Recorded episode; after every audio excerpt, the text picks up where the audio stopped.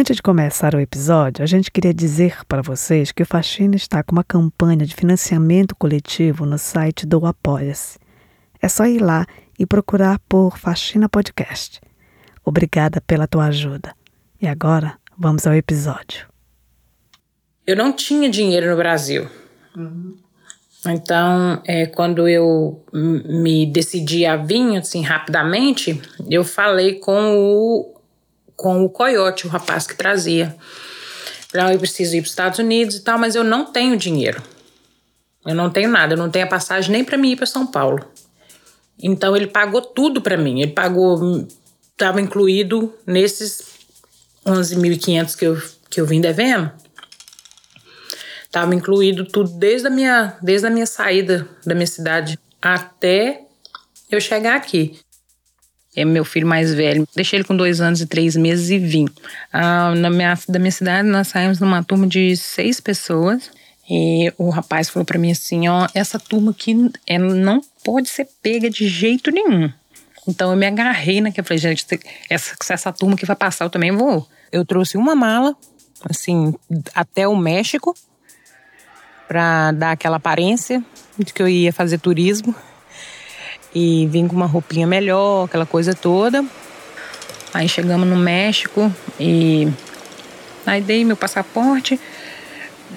O senhor só deu uma olhada, não carimbou, não fez nada, não deu carimbo de nada. E quando eu tava saindo lá na porta, já vi um policial lá atrás, muchacha, muchacha, muchacha.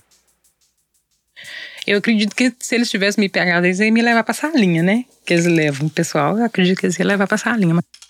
E o que aconteceria se você fosse levada pra salinha? Pra gente, a gente, era pra gente entregar o dinheiro que a gente tivesse. Era, é, tipo assim, se você tiver com mil dólares lá, você entrega. A gente não veio com muito dinheiro, mas o que tivesse era para entregar não me levaram para a salinha. Já atravessei aquela porta de vidro que abre do outro lado. Tinha que ter uma pessoa do lado de fora escrito Apolo. Eu procurando a placa. Só que era Apolo, mas só que eu acho que tinha muitos Apolos lá. Acabou que um Apolo que pegou a gente não era aquele. Espera. Quer dizer que o homem com a placa escrito Apolo, que pegou vocês, não era a pessoa que deveria pegar vocês? E aí? Aí a gente ficou preso numa casa no México, uma semana, 13 pessoas, porque lá já tinha mais gente. E em 13 pessoas só tinha uma cama. Todo mundo dormia assim do jeito que dava, tudo apertado. Um banheiro para 13 pessoas. Tudo fechado, não podia abrir uma greta de janela, de cortina, de nada. E esse Apolo, essa, esse homem, não sei se o nome dele realmente é Apolo, né? Mas ele chegava perto da gente e falava assim: se vocês não ligarem para lá pro Brasil e mandar entregar mil dólares para cada um que tá aqui, eu vou entregar vocês todo mundo na imigração.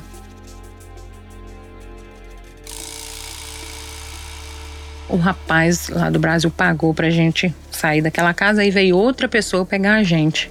A gente andou de carro, foi pra uma outra cidade, bem pertinho ali. A gente deve ter andado umas três horas, talvez. Aí a gente ficou ali dois dias para poder atravessar o rio. Depois que a gente atravessou o rio, a gente andou mais 18 horas. Eu nunca pulei tanta cerca na minha vida. Mas a gente estava em 11, 11 pessoas é, nessa turma. E no mesmo lugar que a gente estava atravessando, tinha uma outra turma com outro coiote também, sabe? A gente chegou na, numa, numa rodovia e ali tava a imigração. Então o nosso coiote mandou a gente abaixar e ficar quietinho, porque tinha cachorro. Menina, você acredita que a imigração pegou essa outra turma que tava? Mas eles atravessaram, chegaram nessa rodovia e a, e a imigração pegou. Mas é, ele soltava tanto tiro para cima, a gente conseguia escutar. Sabe assim, parecia que estava fazendo até festa, porque tinha pegado, né? Mas justamente aonde que a gente abaixou, tinha tanta formiga que a gente abaixou em cima do formigueiro. Pensa, menina, que as formigas mordendo a gente, a gente não podia fazer nada. E aqueles cachorros latindo, latindo, latindo. Eu falava, meu Deus, protege, porque se soltar os cachorros, os cachorros vai vir aqui na gente.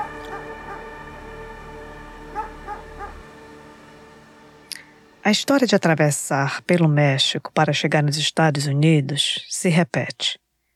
O número de brasileiros que cruzaram a fronteira só na cidade de El Paso, no Texas, foi de 17 mil no ano passado. Vou repetir: 17 mil brasileiros em um ano. Esse dado, divulgado pela Polícia de Imigração Americana, é de um único posto de imigração. Há dezenas de outros postos. Meu nome é Heloísa Barbosa. E nesse episódio do Faxina, você vai escutar a história de uma brasileira que arriscou entrar nos Estados Unidos cruzando a pé a fronteira do México. Por questões de segurança, o nome da cidade dela no Brasil não será revelado e eu a chamarei de Elsa, o qual não é o seu nome verdadeiro. Quando Elsa contou a história de sua travessia pelo México, minha primeira reação foi querer saber por quê. Quais foram os motivos que a levaram a fazer uma dívida com um coiote? Quais os motivos que a fizeram se separar de seu filho de dois anos de idade? Por que ela decidiu arriscar a própria vida para chegar nos Estados Unidos? Nós entendemos melhor o presente quando voltamos ao passado, porque tudo e todo mundo tem uma história. Mesmo que essa história tenha sido empurrada para debaixo do tapete. Então, para realmente entender por que Elsa deixou tudo para trás para embarcar nessa arriscada viagem, eu pedi que ela me contasse sobre sua vida no Brasil, sua cidade e sobre sua família. Não, minha família é pequena. Somos só eu, meu irmão, minha irmã, a minha mãe. Ah, é até difícil de eu falar da minha mãe, porque minha mãe é. é tudo.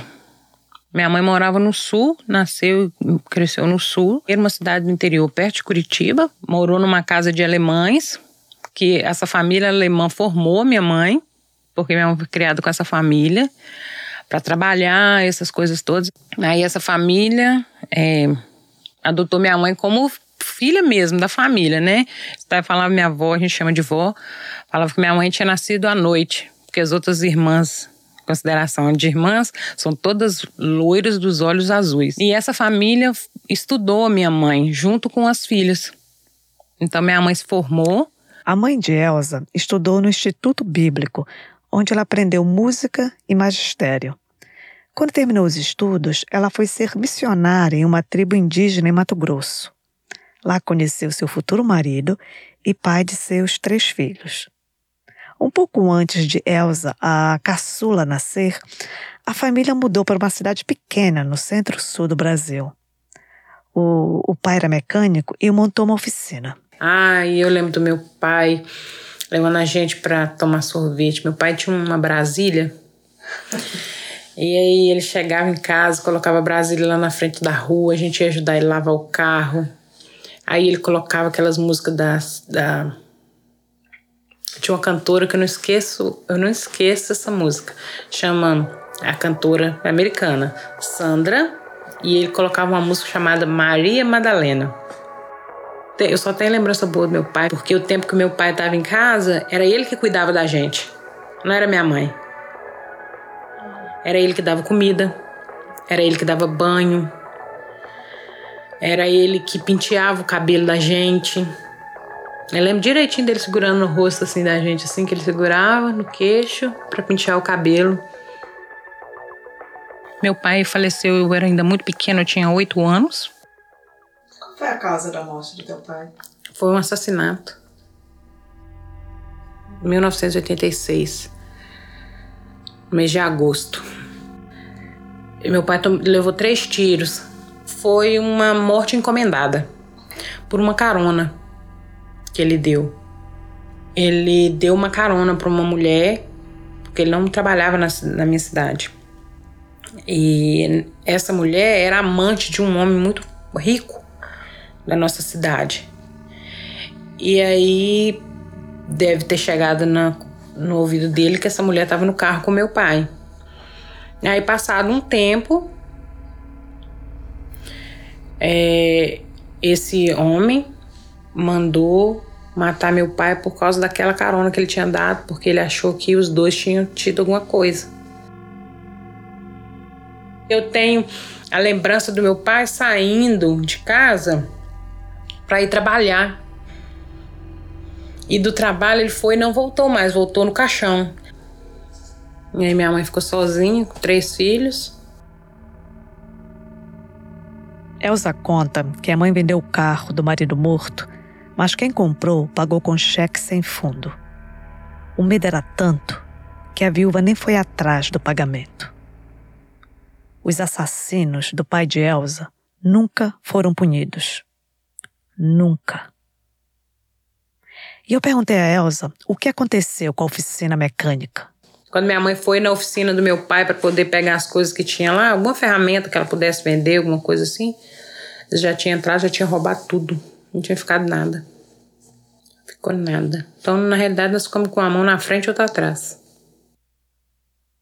Sem dinheiro e com três filhos pequenos, a mãe de Elsa fez de tudo um pouco para sobreviver. Minha mãe era todo, foi, sempre foi professora e era contratada. Então, todo ano, fim de ano, a gente nunca sabia se ela ia ser contratada para o próximo ano.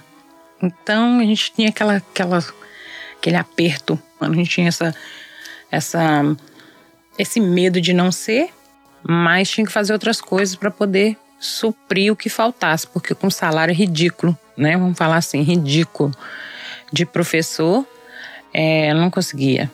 Mas minha mãe vendeu pururuca na rua. A minha mãe, sacoleira, vendia coxa. Tudo que você colocasse na mão dela para vender roupa. É, colocou na mão da minha mãe e vendia tudo. Então, ela e minha mãe é muito conhecida na minha cidade. Então, trabalhou assim, em várias escolas na minha cidade, muito conhecida. A morte do pai afetou profundamente a família. Ainda muito jovem, Elsa e os irmãos tiveram que começar a trabalhar para ajudar nas despesas da casa. A gente foi trabalhar na casa dos outros, é, eu fui trabalhar em loja, minha irmã também, minha irmã se formou para professora, essas coisas todas. Meu irmão é, foi trabalhar numa oficina mecânica, meu irmão também é mecânico.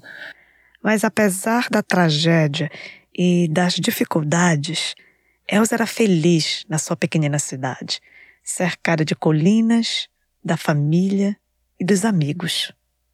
Ai, sinto saudade de uh, chegar em casa à tarde, andar na rua ali da, da minha casa, conversar com as pessoas, com os vizinhos. Ó, oh, tô indo ali na casa da fulana de tal ali, vou lá tomar um café. Sai dali, já conversei, já sai dali, vou para outra casa ali, ou alguém vai na minha casa. Mas faltava um amor na vida de Elsa e aos 22 anos ela o encontra. Nessa época, Elsa era manicure em um salão de beleza. E um dia, ela viste um rapaz que passava em frente ao salão. Hum, foi amor à primeira vista. Eu nunca tinha visto esse rapaz aqui, bonito, muito bonito. Os olhos verdes, muito bonito. E ela então começa a buscar formas de atrair a atenção de seu amado. Aí eu fui passando a fazer as coisas para acontecer de estar no mesmo lugar que ele, descobrindo aonde que ele estava, o que, que ele gostava de fazer, é, onde que ele gostava de ir, onde que ele morava. Então foi assim, aí eu ia passear mais perto da casa dele, descobri a rotina, o, o, o a rotina do dia dele. Nas suas investigações apaixonadas, Elsa descobre que seu amado era. Muito divertido, muito alegre, sempre estava rindo, muito conhecido, todo mundo conversava, uma pessoa bem descontraída. Eu me encantei com aquilo, os olhos, o jeito alegre, é, tudo, o físico, a conversa. Eu falei, não, eu tenho que conhecer ele, tenho que conhecer. Eles finalmente se encontram em uma festa junina. O namoro começa e a vida de Elsa muda num piscar de olhos. Foi muito rápido, muito rápido. Na, na, sequência de um ano e meio, dois, a gente já tinha menino, já namorou, casou e já tava com filho. Ele, na realidade, eu fui morar com ele primeiro antes de casar. Conta todo mundo, né? Conta minha mãe, é, quando você fica assim, você não quer escutar ninguém. Fui morar sem nada, na casa não tinha nada, só tinha uma cama. Aí o amor era tão, tão grande que nós fomos morar assim, né? Só com amor. Precisava de mais nada, só o amor. Para completar sua felicidade, logo depois que o filho de Elsa nasceu, ela passou em um concurso para ser secretária de escola pública. Ela finalmente teria estabilidade no emprego que sua mãe nunca teve. Depois de ouvir essa história, minha perplexidade aumentou. Elsa tinha um emprego fixo com estabilidade.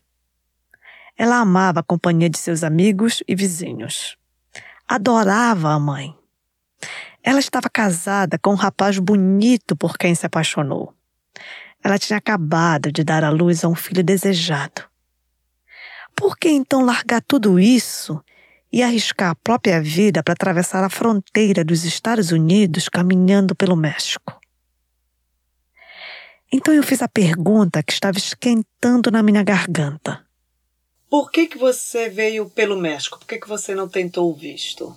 Hum, eu não tinha tempo para tentar visto. Uhum. Eu não, e não acreditava também que eu fosse conseguir o visto, mas eu também não tinha tempo para aquela coisa toda assim de colocar o passaporte, ir no consulado, eu não tinha esse tempo todo à minha espera. Eu tinha que vir rápido. Aos poucos, Elsa vai revelando os motivos de sua partida do Brasil. E o que você passa em quatro paredes, ninguém sabe. Não é verdade? Você só deixa as pessoas saberem o que você permite. Não é verdade? Porque ele era uma pessoa tão boa assim pro pessoal da se eu falasse uma coisa, ninguém ia acreditar em mim. Ninguém ia acreditar. Falar, como assim, gente? Mas ele é tão gente boa e tudo mais, que ele é gostoso. Ele não faz isso. Não faz. Ninguém ia, ninguém ia dar ouvido à minha voz. Elsa conta como ela não percebeu os primeiros sinais. Ele não gostava muito que eu tivesse muita amizade com os outros, não, sabe? Eu tinha, ele, ele me controlava muito a respeito disso. É, eu tinha com quem conversar. Ele tinha que saber com quem que eu estava conversando. Então, isso aí já era um, era um sinal e eu achava, a gente acha que é a pessoa tem, ah, ele gosta tanto de mim, ele tem ciúme de mim, ele quer meu bem e tal, mas não é. é. Se eu andasse de bicicleta com ele, por exemplo, que na época a gente não tinha carro nem nada, andar de bicicleta. Eu não podia sentar na garupa da bicicleta, eu tinha que sentar na frente, porque ele controlava onde que eu tava olhando, minha cabeça tava virando. Se eu tava olhando para alguém na rua, se passasse um carro, o que, que você tá olhando dentro do carro? Você conhece esse homem aí? De onde você conhece? E aí é, eu tinha hora para me sair, para me chegar, eu sabia, ele tinha que saber a hora que eu tava chegando, que eu tava saindo. Eu saía para trabalhar. Se passasse uns 15 minutos, ele ia atrás para saber. Tudo que eu fazia, eu ficava assim, será que será que vai, será que ele vai ficar chateado? Ai meu Deus, tomara que ninguém passe aqui e me vê que eu tô conversando com fulano. Mas se eu colocasse uma, uma blusa mais justa, alguma coisa assim, já. Já não tava bom em mim, não. É tão difícil falar sobre isso porque a gente, quando tá nisso, a gente tá cego. Você não consegue enxergar dessa forma que você vê depois que você sai. Você enxerga de outra forma, você enxerga que ele tá te que ele tá cuidando de você, que ele tá querendo seu bem, que ele quer você é, o tempo todo perto dele, porque ele gosta de você. Mas não é assim. Depois que você sai, que você vê que não, não é isso. A pessoa quer te manipular. E quem é feliz assim? Houve um momento chave na vida de Elsa quando ela enxergou o que de verdade estava acontecendo com ela no dia mesmo que eu ganhei meu filho. Foi ali que as coisas assim, começa, que eu vi que as coisas começaram a mudar. Porque ele foi me visitar no hospital, é, ele já foi lá me visitar bêbado, que ele tinha passado a noite bebendo com os amigos em festa. Isso aí para mim foi assim aquela chave que te liga Aí ali parece que caiu a escama do meu olho. Aí começou as, as agressões verbais. Eu acho que a palavra dói mais do que um tapa na cara. Hoje ele te xingou de, de vadia, hoje ele, né, te, te, te, menosprezou verbalmente, você não vale nada, você é isso, eu tenho nojo de você, alguma coisa. Isso vai entrando na sua cabeça.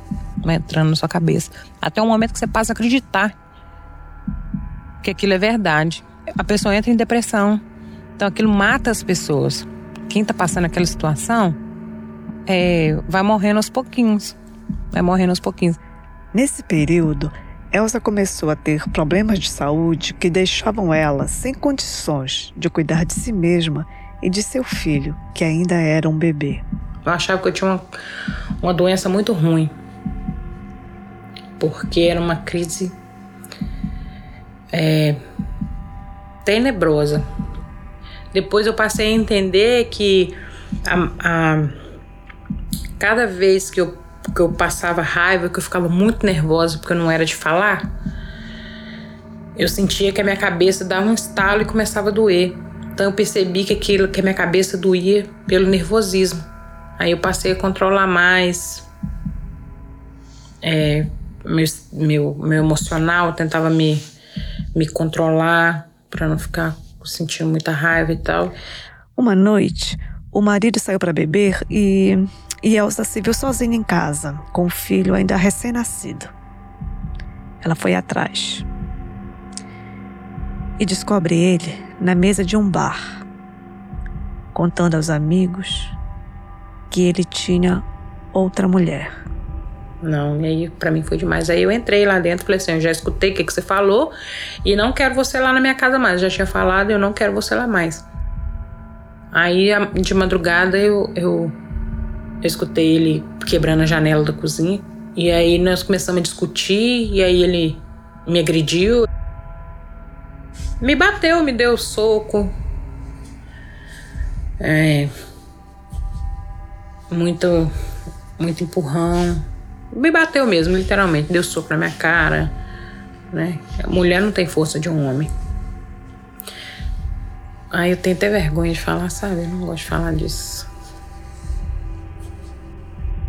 O abuso físico, tipo assim, quando eu cheguei pra vir, já tava assim, bem. Já tava, sabe? A ponto de. No, polícia no Brasil, você chama, mas não, não tem muita. Né? Então, meu, meu, meu refúgio era minha mãe. Então, eu só chamava minha mãe: mãe, mãe, mãe, mãe, mãe. Ele sempre falava pra mim que se ele me visse com outro homem, que ele me matava. Elsa tinha visto seu próprio pai, que era homem, ser vítima da violência. Imagine então o que poderia acontecer com ela, que era mulher. Elsa via nos jornais os crimes que os homens foram capazes de cometer contra as mulheres, principalmente as mulheres negras e pobres. Na pequena cidade de Elsa, não haviam serviços de proteção à mulher. Elsa tinha medo. Eu teria medo. Você teria medo. Mas além do medo, havia um outro sentimento que silenciava a Elsa. Ah, minha mãe muito conhecida na minha cidade, então eu tinha vergonha. Ah, mesmo porque a minha cidade é pequena. Todo mundo conhecia a minha mãe. Eu não queria deixar minha mãe passar por aquela vergonha de ter uma filha que era, sabe, abusada. O que me, o que me fez mais vir foi a vergonha. Mas eu também não estava afim de pagar o preço para ficar é, vendo meu filho crescer e eu naquela situação. Não, eu não, não queria aquilo. Aquilo não era ser feliz. Não era ser feliz. Você pode estar se perguntando por que Elsa não mudou de cidade dentro do Brasil? Eu achava assim, qualquer lugar que eu bater aqui dentro do Brasil, se ele me achar, Deus, eu não ia conseguir ficar longe do meu filho dentro do Brasil. Ou eu ia voltar para buscar ele, ou alguma coisa assim que seja, ou ia com ele. Como que eu ia começar a minha vida com meu filho em outra cidade, sem emprego, sem nada? Não tinha condição, não tinha jeito. Elsa então traçou um plano e conseguiu convencer o marido que eles deviam tentar melhorar financeiramente de vida migrando para os Estados Unidos. Várias pessoas da cidade de Elsa já tinham feito isso. Inclusive o irmão dela já estava por aqui. Então, a, a minha proposta foi: eu vou primeiro, depois você vai.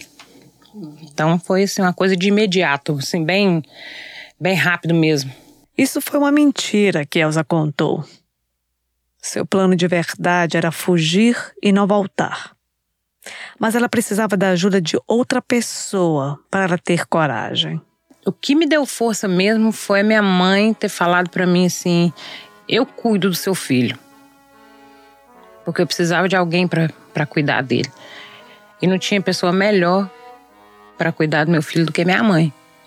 Então eu não tive esse tempo de esperar para ir no consulado, essas coisas. O que me veio na mente na hora, vou atravessar a fronteira e vou. Os números de casos de violência contra a mulher no Brasil são alarmantes. Segundo dados de fevereiro de 2019 do Fórum Brasileiro de Segurança Pública, ocorrem 536 casos de violência contra a mulher por hora no Brasil. Isso quer dizer que a cada minuto, nove mulheres são agredidas no Brasil. E 42% dessas agressões ocorrem dentro de casa e por pessoas conhecidas, como maridos, namorados, familiares. E ainda existe um elemento que faz piorar a situação para algumas mulheres, que é o racismo. Segundo o serviço Ligue 180, que é uma central de atendimento do governo federal para casos de violência doméstica, o número de agressões físicas cometidas contra as mulheres negras é bem maior em comparação com as mulheres brancas. Nos casos de homicídio, por exemplo, as mulheres negras têm duas vezes mais chances de serem assassinadas do que as brancas. Elsa foi obrigada a abandonar o filho, a mãe, os amigos, sua casa e seu trabalho para poder salvar a si mesma.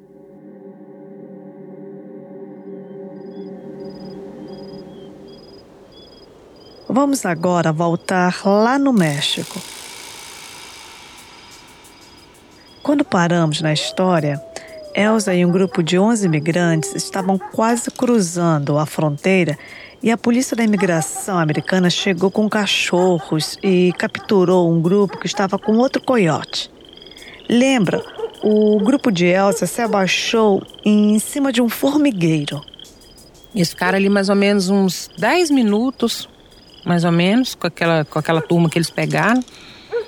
E depois saíram. Aí assim que eles saíram, encostou uma caminhonete e a gente entrou naquela caminhonete os 11. Então eu cheguei aqui toda mordida de formiga, toda rasgada, um frio danado que não tinha blusa de frio. E cheguei aqui muito roxa, muito machucada, muito espinho no pé, esse tipo de coisa assim. Foi uma travessia bem bem sofrida. Os primeiros dias de Elsa nos Estados Unidos foram tensos. Eu tinha, eu tinha medo da imigração me pegar. Esse medo eu tinha da imigração me pegar, né? Passar aquilo ali tudo e quando chegasse aqui no finalmente a imigração me pegar e me deportar. Eu morria de medo, eu falava, meu Deus, se eu sair ali na rua, eles vão me ver. Parecia assim que eu era o centro da atenção da polícia. Parecia que eles estavam atrás de mim. Eu tinha essa sensação, que a polícia está atrás de mim. Elsa precisou ensacar os medos, abafar seus sonhos e ir em busca de trabalho. O coiote lhe deu três meses de prazo para que ela começasse a pagar a dívida. Alguns conhecidos de, de sua cidade, que já estavam por aqui, deram uma força no que podiam. Uma lhe deu abrigo, outra deu roupas, e outros indicação para emprego. Quando eu cheguei, eles falavam que a única coisa que tinha para mulher fazer era limpeza de casa. E eu falei assim: meu Deus. Eu orava muito a Deus para me gostar, porque eu odiava a faxina. Eu odiava. Com todas as forças eu odiava, não gostava. E aí eu cheguei a trabalhando, dando help, eu não sabia nada, não sabia como ligava um vacuum. Ok. Antes da gente seguir na história, deixa eu dizer que vacuum é um nome em inglês para aspirador de pó. E também eu quero lembrar que a faxineira recém-chegada, ela trabalha de helper. Ela limpa, mas ganha menos que a dona do schedule, que é quem tem a lista de clientes. Então, vamos continuar. E chegava não sabia ligar o vacuum. Como assim? Onde que liga esse negócio? olhava pro vacuum. E aí? Então eu comecei assim, dando aquele help, depois ninguém quis me levar mais, porque eu não sabia nada. E aí uma, uma amiga minha é, foi na minha casa, levou muita roupa para mim, esse tipo de coisa, e me explicou algumas coisas sobre os produtos, aquela coisa assim, para me dar uma desembolada. Nesse momento, acontecem muitas coisas novas na vida de Elsa. Ela aprendeu a viver sozinha, ela aprendeu a dirigir, mas, infelizmente, ela também sofreu pela primeira vez uma experiência muito, muito, muito dolorosa. Uma mulher ligou, perguntou se eu podia dar help. Falei sim, porque podia. Ela me passou lá às 5 horas da tarde, eu até estranhei o horário, né? Era um condomínio que tava que eles tinham terminado e a gente foi para limpar. E ela me levou para esse trabalho e a gente ficou lá a noite inteira. E comigo foi uma outra menina que eu tenho amizade com ela até hoje. E ela é assim, bem escura mesmo, mais escura do que eu.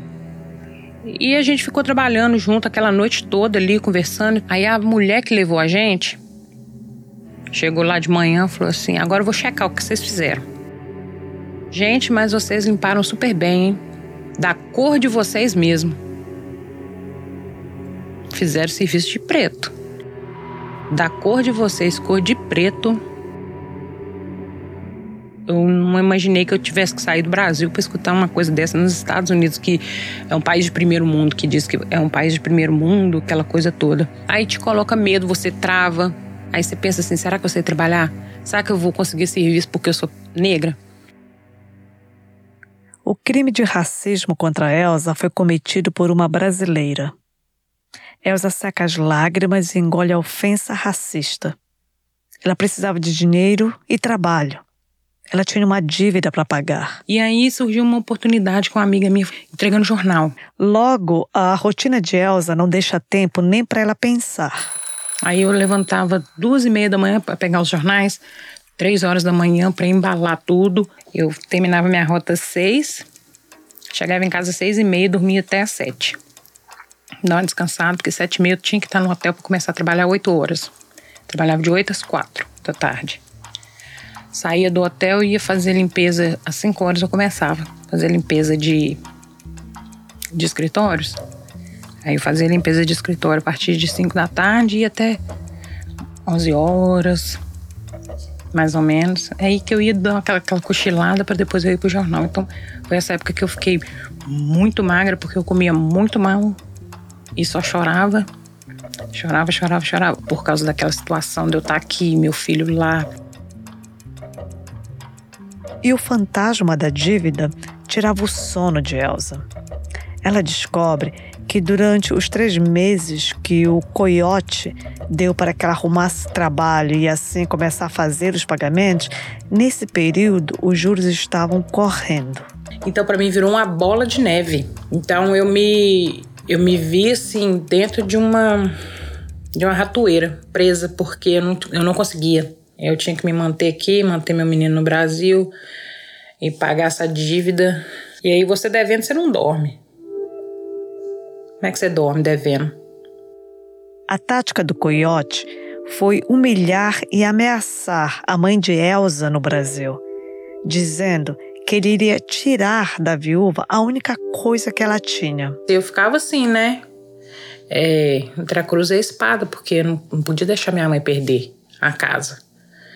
Então, além, além de, de, ter que trabalhar para poder. Não, minha mão até está suando. Elsa começou a fazer religiosamente os pagamentos da dívida, mas ela ainda precisava contar para o marido abusivo que ela não iria mais voltar. Falei, ó, oh, não vai dar não. E eu tô, vou muita correria aqui e tudo mais, eu não vou voltar pro Brasil mais. pelo telefone eu falava. Eu não, jamais teria coragem de chegar perto dele e falar isso. Nunca. Nunca. Falar pessoalmente com ele frente a frente? Nunca. O ex-marido, apesar de ameaçar, nunca veio para os Estados Unidos e morre tragicamente em um acidente de moto anos depois. Com toda a pressão, com toda a dor, Elsa não desistia do sonho de trazer o filho para perto dela. Às vezes eu ia num restaurante, eu pensava assim, nossa, poxa vida, tô comendo isso aqui, mas meu filho não tá. Aí chegou num tempo que eu falei para ela assim, se eu não trouxer ele, eu vou embora. Com casa, sem casa, com dinheiro, sem dinheiro, não fico mais. Sem ele, não, não dava para ficar mais. Por sete anos, Elsa lutou e fez de tudo para reencontrar o filho. Até hoje em dia, né, eu vejo o tanto que a sociedade aponta o dedo. Você largou seu filho no Brasil. Você deixou seu filho lá. Não, fulano esqueceu o filho dela lá, lá, não faz nada para trazer. Até hoje não trouxe fulano. Mas ninguém sabe o que a pessoa passa, gente. A mãe fica entre a cruz e a espada. Porque tem muita vontade de trazer o filho, mas não tem coragem de colocar o filho na mão de um coiote. Por fim, Elsa contratou um advogado para preencher os papéis do visto. O conselho que ela recebeu do advogado foi: Deixa eu te falar uma coisa, vou preencher os papéis, sua mãe vai lá no consulado. Mas sua mãe é tão simples, eu acho que eles não vão conseguir o visto. Elsa diz que muitas vezes ela não consegue falar, fica travada. E por isso ela escreve um diário. No momento em que ela tentava o visto para o filho, ela escreveu: 14 de outubro de 2011. Esta semana você completou nove aninhos. Fizeram uma festinha na escola dominical. Você tirou fotos e ainda fizeram um churros quentinho. E um churrasquinho também. Quantas bênçãos, não é, meu filho? O fato de eu escrever pouco no seu diário não quer dizer que eu não oro por você, meu filho. Oro todos os dias para que Deus te abençoe, te proteja e te guarde. Agora, esses tempos, a mamãe está mexendo com algumas coisas para tentar trazer você para ficar aqui do meu lado. Neste momento, este está sendo o meu sonho e meu maior desafio, meu filho. Creio que somente o Senhor nosso Deus pode nos colocar juntinho de novo. Caso não dê certo, a mamãe vai embora, pois já são quase sete anos sem te ver sem te pegar no colo, sem te abraçar e sem você. A inteligência, o amor no coração, a saúde, a alegria, a beleza e tudo mais foi o Senhor quem te deu.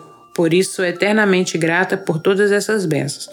Obrigado porque Ele te sarou da gripe e o Senhor tem te feito forte e saudável. Te agradeço por tudo e especialmente por ser mãe dele, meu Deus, que é o meu orgulho. Te amo, meu Senhor. O dia da entrevista chegou. Foram para o consulado fazer a solicitação do visto a mãe, a irmã e o filho de Elsa. Pegou o telefone, me ligou e nós, eu, a gente conseguiu o visto, a gente conseguiu o visto. Eu, tava, eu lembro que eu estava dentro de uma casa limpando. Eu ajoelhei no meio da cozinha, assim, sabe? E agradeci tanto a Deus. Falei, meu Deus, muito obrigado que eu vou poder ver meu filho de novo, né? Depois de sete anos. Finalmente, Elza iria rever seu filho. A expectativa era gigante. Por sete anos, Elsa e o filho só haviam se falado por telefone. Eu mandava muita carta, muita foto. Ele perguntava: vovó, minha mãe é bonita igual na foto? Quando eu cheguei no aeroporto, que eu vi, que eu abracei ele, eu via o, o olhar dele assim de, de muito um pouco assustado, sabe? Assim, meio. É minha mãe, mas. Eu olhei para ele e falei assim: Nossa, meu Deus, ele é meu filho. Eu deixei ele lá tão neném, eu não, por mais que eu soubesse que ele cresceu, eu não, não fazia aquela imagem na minha frente. E o amor não foi instantâneo, nem, nem ele por mim, nem eu por ele. Quando um dia a gente conversou sobre isso, eu falei assim: oh, meu filho, porque eu queria te falar que não foi amor a primeira vez. Quando eu bati o olho no céu, eu falei assim: nossa, que menino feio, meu Deus, só tem orelha, com tênis furado, porque era aquilo que tinha para vir. Daí ele falou para oh, mãe, eu sabia que você era minha mãe, eu te abracei, aquele negócio todo, mas eu ainda meu sentimento maior é pela minha avó. Mas depois é o dia a dia que constrói o respeito, é o dia a dia que constrói a cumplicidade. Então isso é amor. Hoje em dia é completamente diferente. Hoje meu filho me ajuda muito. O meu pequenininho, ele é praticamente um pai para ele. Porque ele me ajuda, faz tudo pelo irmão. E o irmão fala para ele assim: "Brother, quando eu crescer eu quero ser igual você". Sim.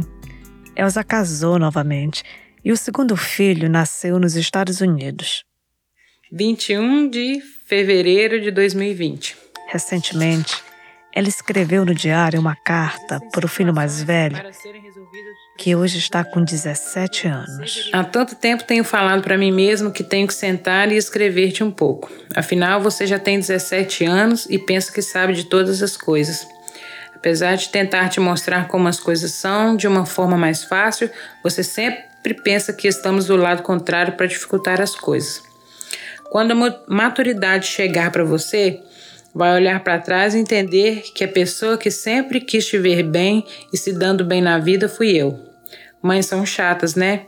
São neuróticas, são pegajosas e às vezes até idiotas. Estamos estudando inglês na Wallace Street e você com 17 anos já ajuda nas aulas. Tira dúvidas e nos ensina a falar sem sotaque. Oro sempre por você e espero do fundo da minha alma que você tenha uma experiência profunda com Deus. Hoje em dia, você só tem tempo por celular e isso dói em mim. Você não tem tempo para conversar comigo. Espero que essa fase passe logo, mamãe. É verdade. Elsa e o filho mais velho têm muitas coisas para conversar. Elsa nunca contou para o filho os reais motivos por que ela deixou ele no Brasil com a avó e por que ela se separou do ex-marido se algum dia ele me, me assim, falasse, senta aqui e você vai ter que me falar, talvez eu fale. Porque ele, ele tem uma imagem do pai muito, muito linda. E eu não queria é, fazer que ele tenha essa decepção, mesmo porque depois, né, eu acho que eu não, não sei se talvez eu não teria esse direito de manchar a imagem. Acho que o meu pensamento é esse, eu não, não vou manchar a imagem que ele fez. Porque talvez só ele tenha essa imagem do pai dele. Ninguém mais talvez tenha essa mesma imagem, né? Lógico que você pensou, por exemplo, isso aqui que a gente está fazendo, né? Vai ser um podcast. Uhum. Você se preocupa se o teu filho ouvir essa história no podcast? E como é que vai ficar? Assim como eu que fico calada, tem outras tantas que ficam por causa disso mesmo, medo mesmo, né? Da reação dos outros. Nossa, por quê? Por que, que ela está falando isso agora? Por que, que ela não falou lá? Por, que, por que, que ela achou que ela não ia ter credibilidade? Por que depois de tantos anos falar? Mas é porque é uma coisa que te machuca tanto que você vai só jogando para debaixo do tapete. Você vai só varrendo debaixo do tapete ali, tenta não não mostrar para ninguém que aquilo ali foi sua realidade, porque você tem vergonha, você quer colocar debaixo do tapete. Mas se o meu filho ouvir quem, né? E me questionar, por exemplo, mas por que você nunca falou para mim, né? E foi falar num, num programa, alguma coisa, né, de, de internet. Talvez tenha, talvez seja uma abertura mais fácil para me falar para ele. Não é só com o filho que ela precisa conversar sobre violência doméstica cometida contra as mulheres mas também com outras mulheres. Especialmente agora. Agora, nesse momento, em que estamos de confinamento obrigatório em casa devido à pandemia do Covid-19. O recado de Elsa, nesse momento, é muito importante. A gente vê tanta coisa com agressão contra a mulher aqui, de gente que está perto da gente, Aí você, às vezes você fala assim, nossa, eu podia falar para ela que eu já que eu já passei por isso também. Você fica um pouco travado, sabe? Você fala assim, nossa, se eu falar com ela, que imagem que ela vai ter de mim? É aquela vergonha, aquela culpa que você fica só escondendo, querendo esconder e não falar e não falar, que eu acho que você tem que falar. Fala, fala, fala, fala, procura ajuda, procura é, é uma pessoa para te entender, um pastor, um padre. Não, não tá bom ali, não? Procura um psiquiatra, alguém Então, se por algum acaso tem alguma mulher que passa por, esse por esse tipo de situação, não fica lá, não fica com vergonha igual eu fiquei. Então, tipo assim, se você está passando por essa situação, procura um departamento de polícia, até mesmo um psicólogo, até no seu médico mesmo. Apesar de tudo que sofreu, Elsa não se prende aos traumas do passado. Hoje, Elsa é faxineira nos Estados Unidos e dona de uma grande lista de clientes. E hoje, ela até gosta de fazer faxina. Hoje eu acho bonito. Se eu tiver que. Eu lavo banheiro, faço poeira, faço tudo. Faço pano também. Mas eu não gosto de passar pano. Eu faço VEC. O VEC, eu amo fazer VEC. Gosto, gosto de ver tudo bem vecadinho, limpinho, aquele negócio todo. Amo fazer. Você sabe, você sabe o que eu acho lindo na faxina? É o poder da, da ajuda. De estar tá ajudando outras pessoas. Eu, se eu pudesse, eu tinha uma companhia enorme para me contratar todo mundo que chegasse do Brasil. Ensinar a trabalhar do jeito que eu sei. Você, você fala para os amigos no Brasil, eu sou faxineira? Falo. Falo, falo com muito orgulho. Limpo casa, gente. Eu limpo casa dos outros. Elsa mora nos Estados Unidos há quase 16 anos. O relacionamento dela com o país definitivamente não foi um amor à primeira vista. Eu não gostava daqui, eu odiava. Eu fiquei muito tempo assim, eu vou embora, que eu detesto esse lugar.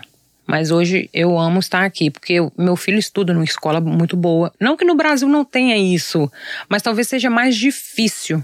Sem dúvidas, o acesso a uma educação de qualidade no Brasil ainda é privilégio dos mesmos poucos de sempre. Com o trabalho de faxineira, Elsa paga e faz uma faculdade online. Estava fazendo faculdade de letras online e agora eu trocando até para jornalismo também, que eu acho que, se, que eu me identifico mais. Meu filho já está planejando faculdade, então esses sonhos que um, um imigrante pode ter aqui. Ouvindo isso, eu lembrei que o filósofo francês Gaston Bachelard dizia que casa é o lugar de abrigar os sonhos. Por isso eu perguntei a Elsa se ela se sente em casa nos Estados Unidos. Eu nunca sinto que eu estou na minha casa. Eu não sinto aqui é o meu lugar assim, não, não. Eu acostumei, gosto, né? É, posso ter uma, um padrão de vida melhor do que eu, que eu teria no Brasil, mas me sentir em casa em lugar nenhum. Eu ainda sinto assim, talvez que eu esteja ah, uma numa viagem que não terminou ainda a viagem, mas que um dia eu vou voltar. Eu sinto que a minha casa é o Brasil. Lá é, é a minha casa. Elsa, chegamos no final. Você quer falar alguma coisa, dizer mais alguma coisa, dar algum recado? Pessoal, vocês. Não, já falei errado. Pode falar, fala do jeito que você quiser, do jeito que você quiser. Ô, meninas, vocês estão ouvindo é o podcast contando as histórias que são varridas para debaixo do tapete. Fica ligado porque é só história boa. Faxina! Faxina! Isso aí, faxina.